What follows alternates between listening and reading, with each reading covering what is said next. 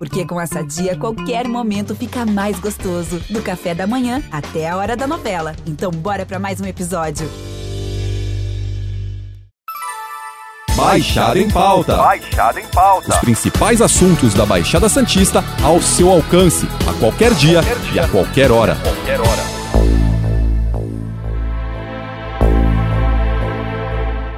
Você é daquelas pessoas que trabalha muito, se estressa no trabalho? Olha, isso pode levar a um esgotamento físico e mental sério, chamado de síndrome de burnout, que agora a Organização Mundial da Saúde decidiu classificar como doença, incluiu na lista oficial de doenças. A síndrome de burnout é um distúrbio psíquico caracterizado por estados de tensão emocional e estresse, que são provocados por condições de trabalho desgastantes. A síndrome de burnout, também conhecida como síndrome do esgotamento profissional, passou a ser considerada como doença ocupacional. Para falar um pouco sobre o conjunto de fatores que tem levado cada vez mais brasileiros a uma situação desesperadora em termos de saúde mental, o Baixada em Pauta traz o psiquiatra Pedro Alvim. Pedro, obrigado pela sua participação. Olá, fico imensamente grato. Para a gente começar o podcast, o que é exatamente a síndrome de burnout? A síndrome de burnout, ela é caracterizada pela Organização Mundial da Saúde na última atualização, na 11ª atualização da Classificação Internacional de Doenças, como uma síndrome decorrente do estresse crônico no ambiente de trabalho. E ela se caracteriza por três dimensões, né? Há uma redução de energia ou exaustão emocional, uma, um aumento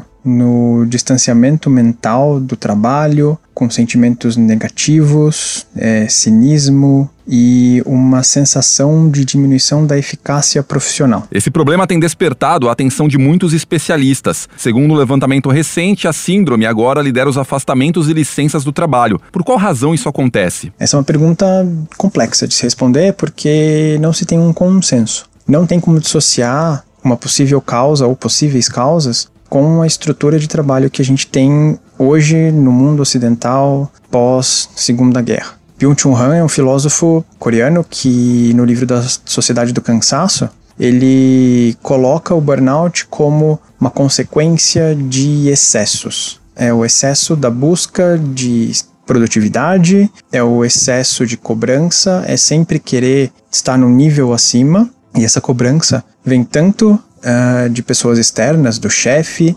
quanto de você mesmo. Então você coloca na sua cabeça que você precisa sempre estar no patamar acima, você sempre tem que produzir mais, sempre dá para aumentar as vendas. Isso nunca tem fim. Por não ter fim, chega uma hora em que a pessoa quebra, ela fica exaurida e daí decorre os sintomas da síndrome de burnout. É, não se sabe ao certo se tem um componente biológico, provavelmente sim, mas como o trabalho é um fator extremamente crucial para essa síndrome, não se faz o diagnóstico de burnout sem estar dentro de um contexto de trabalho, é o trabalho e a lógica dele e o como ele opera que vai causar os sintomas. Anteriormente, as principais causas de afastamento eram as lesões por esforço repetitivo. Isso diminuiu ou a síndrome de burnout que acabou explodindo? A LER, que é a lesão por esforço repetitivo, ela decorre de movimentos repetitivos feitos por longos períodos de tempo.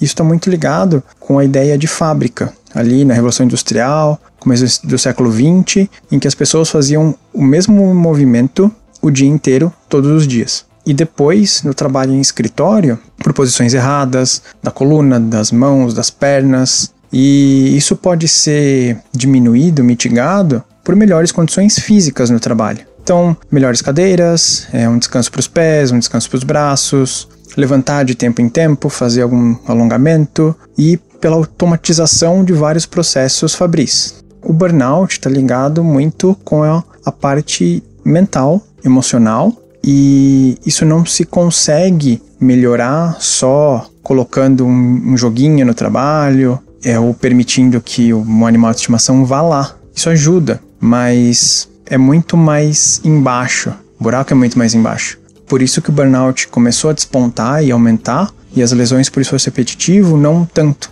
até diminuíram, porque é mais simples de cuidar desse tipo de lesão. Uma das principais características da síndrome é uma exaustão que não pode ser resolvida com uma simples noite de sono. A pessoa se sente literalmente esgotada. Por que isso acontece? A pressão do dia a dia do trabalho é uma razão? Como a condição indispensável para o burnout é o estresse crônico no trabalho, dormir não resolve. Às vezes, no começo, quando se começa a ficar estressado, fim de semana resolve, dois, três dias do feriado acaba ajudando, mas como a pressão é crônica e constante, ela não vai se resolver sim, com uma simples noite de sono, ou com um fim de semana, ou com um feriado, por exemplo. Muitas vezes na, nas férias mais prolongadas, isso acaba melhorando. A pessoa não tem os sintomas do burnout durante o período de férias. Às vezes até no final de semana acaba amenizando um pouco. Mas como são curtos períodos de tempo e você volta para aquele ambiente de trabalho que está te estressando sempre, acaba sendo uma condição mais crônica. Ela dura mais tempo e é mais difícil de, de lidar. Não se sabe exatamente o porquê que essa exaustão, esse cansaço extremo ocorre. É, talvez por uma diminuição da nossa capacidade de lidar mesmo com o estresse.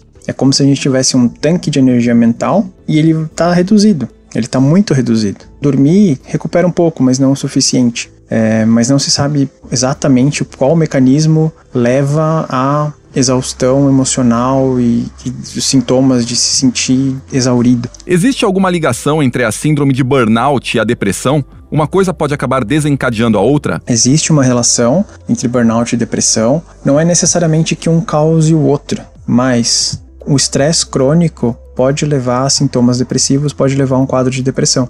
E como o burnout é uma doença relacionada a um estresse crônico, então existe essa correlação entre os dois, principalmente no sintoma de exaustão emocional, daqueles três que eu tinha comentado no começo. A depressão ela vem com uma exaustão emocional também, mas ela vem com tristeza persistente, alteração de sono, alteração de apetite, alteração de concentração, alteração na libido. Então ela é uma síndrome que engloba muito mais coisas do que o burnout e ela é mais grave, por assim dizer, do que o burnout. Por também poder ser desencadeada por um quadro crônico de estresse, então o, o ambiente de trabalho que é muito estressante pode sim levar alguém a ficar deprimido.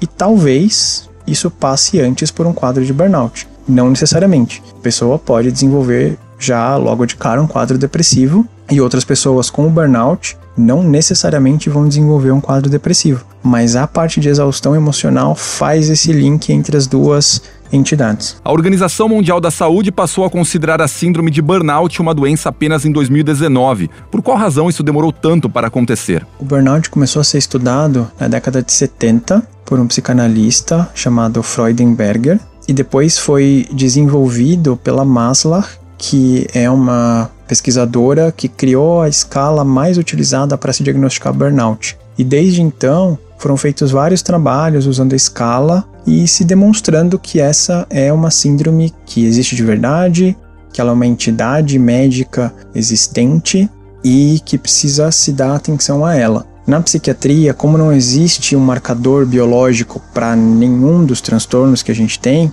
acaba sendo mais demorado para se incorporar isso. Então precisa de um corpo de estudo grande, mostrar que isso é, acontece numa parcela relevante da população. E a CID, que é a Classificação Internacional de Doenças, ela demorou muito para ser atualizada mesmo, da décima para a décima primeira, que foi aqui, foi lançada agora há pouco. Então é natural que ela tenha demorado um pouco para incorporar, mas mesmo assim, já na CID-10, a anterior, tinha um diagnóstico que era o esgotamento. Não era exatamente um burnout, mas já se conseguia colocar naquela classificação. Agora é muito melhor, está totalmente formalizado e reconhecido. Eu acredito que tenha, essa demora tenha ocorrido por conta disso, por precisar ter um corpo de estudo grande, precisar ser bem demonstrado, porque isso tem implicação tanto em termos de pesquisa quanto em termos legais. Então é, é muito importante que se tenha certeza do diagnóstico para ser incorporado numa classificação internacional. Além da exaustão, quais são outros sintomas que são característicos da síndrome de burnout? É uma sensação de distanciamento mental, com sentimentos e pensamentos de negativismo e cinismo relacionado ao trabalho.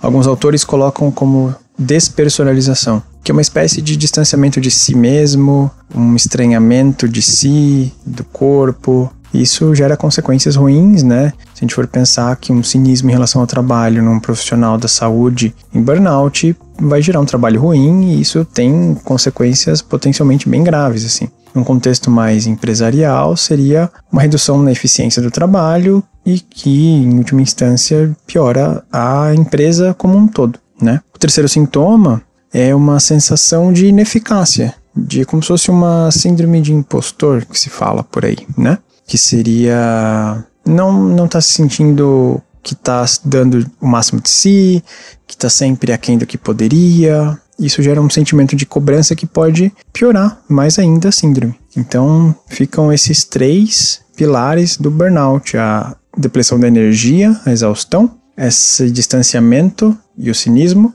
e uma sensação de ineficácia. E o tratamento, como fica? O que é recomendado para pessoas que sofrem da síndrome de burnout? Como a causa é o trabalho, o tratamento é mudar o trabalho. É, infelizmente, isso não é possível em muitos casos, por questões financeiras e por questão de estrutura mesmo do trabalho. Então, às vezes a pessoa vai de uma agência para outra, mas a lógica é a mesma. É, colocar videogame, ping-pong, coisas assim, pode ajudar um pouco a reduzir o estresse, mas enquanto essa produtividade inalcançável continuar ditando as normas, fica complicado. O que dá para fazer é tentar sempre ter horários fixos de trabalho, é, não pegar funções que não são a sua, terminar o trabalho efetivamente no horário que deve ser terminado, ter momentos de lazer, atividade física, é, meditação. Tudo isso vai ajudar a lidar com o estresse, mas o estresse ainda vai estar tá lá no ambiente de trabalho. Esse é que é o maior problema. O ideal para mudar é, e para diminuir a incidência de burnout são as empresas tomarem consciência de que isso existe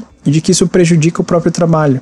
Tentar metas mais flexíveis, ver quando um funcionário está começando a ficar é, mais estressado e tirar um pouquinho da carga dele, mas entende-se que isso é algo meio utópico, num, num curto a médio prazo. As outras alternativas são mais paliativas no sentido de lidar com o estresse que você está sofrendo naquele momento. Para a gente finalizar, mais do que tratamento com medicamentos, é fundamental que a pessoa passe por um acompanhamento psicológico? Eu, particularmente, sou sempre a favor da terapia e indico para todos os meus pacientes. Ela vai fazer uh, criar estratégias para lidar com o estresse e vai trabalhar outras questões que podem estar tá acontecendo na vida da pessoa em que o trabalho e o estresse ali é só ponta do iceberg. Sim, a terapia ela é muito benéfica e sempre vai trazer resultados positivos, mas a um médio prazo, às vezes a longo prazo, depender do estilo de terapia. Pedro, obrigado pela sua participação no Baixada em Pauta. Na semana que vem a gente volta com outro papo com outro convidado. Lembrando que esse podcast está disponível no G1, Apple Podcasts, Spotify, Deezer, Google Podcasts e Castbox.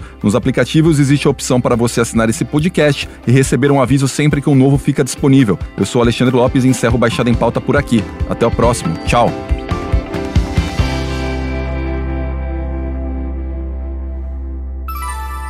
Baixada em Pauta. Baixada em Pauta. Os principais assuntos da Baixada Santista ao seu alcance, a qualquer dia, qualquer dia. e a qualquer hora. Qualquer hora.